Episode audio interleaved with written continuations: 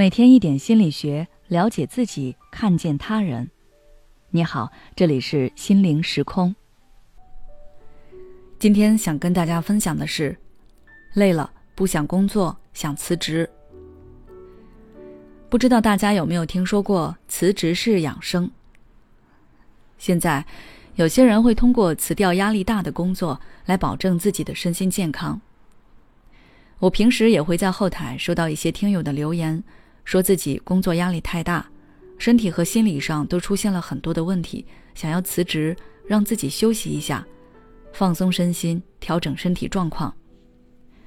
这种辞职式养生似乎已经流行起来了，所以今天我们就来一起了解一下它到底有没有用。我们都知道，现在的职场人压力非常大，遥不可及的 KPI，只会画饼的领导，加不完的班。苦不堪言的内卷，都让我们心力交瘁。所以，很多人会想要通过离职的方式来脱离当下的环境，让自己身心得到解脱。对大多数人来说，刚从高压的工作环境中脱离出来时，状态肯定是放松的，没有了又多又杂的工作，也没了老板的怒火和同事之间的内卷，想什么时候休息就什么时候休息。平时没事可以看看电影、打打游戏，发展自己的兴趣爱好，看看书、种种花，这种生活状态是比较自由和惬意的。但是，这种自由惬意的状态一般只能维持大半个月，最多三个月。等到这个阶段过去，人就会迅速的陷入到焦虑、愧疚、迷茫中去，那是对浪费时间的愧疚，对未来不明的迷茫。还有担心找不到工作，害怕落后于同龄人的焦虑恐慌。大家可以想一下，当身边人都在上班，而你待业在家的时候，你会如何看待自己？尤其辞职之后，你没有了稳定的收入来源，看着银行账户上一天比一天少的钱，你就会怀疑自己辞职的决定是不是太冲动了？没有足够物质维持的生活，是会让人缺乏安全感的。你逐渐开始焦虑自己下一份工作要做什么，下一份工作会不会还是像上一份那样？现在我这个经济情况，我还能支撑多久？下次面试的时候，面试官问我这么久没上班，我该怎么回答？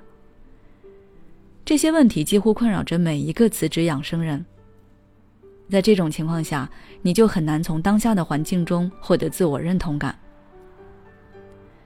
很多人为了摆脱这种焦虑，会选择再次投身到职场中去，而往往只是又进入了另一个循环而已。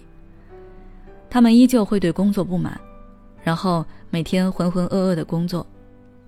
在坚持了一段时间后，又开始琢磨着辞职养生。那么，对于这种情况下的职场人来说，他们辞职养生只是为了暂时逃避工作，享受生活。让他们苦恼的工作问题始终都没有得到解决。所以，辞职养生的正确打开方式应该是，在辞职待业期间去寻找自己，确定内心真实的追求，做好知识储备，努力让自己未来的路好走一些。在辞职养生期间，人的精神状态大多都是放松的，头脑比较清醒，更有利于思考。所以，你可以利用这个机会，好好的复盘一下上一份工作的问题，总结以往的经验，来给自己的下一份工作排雷，然后确定你内心真正想要的工作是什么样的。确定了目标之后，就要静下心来规划，做好知识储备，学习一些跟下一份工作内容相关的技能，培养自己的创造力和专业能力，这样。我们才能在工作机会到来的时候抓住它，而不是再次对生活妥协。所以，辞职式养生到底有没有用，主要还是取决于我们如何使用它。当然，如果你没有足够的经济能力和自控力，还是尽量不要选择辞职养生，因为那只会起到反作用，加重你的焦虑和迷茫。好了，今天的分享就到这里。如果你想了解更多内容，欢迎关注我们的微信公众号“心灵时空”，后台回复“工作态度”就可以了。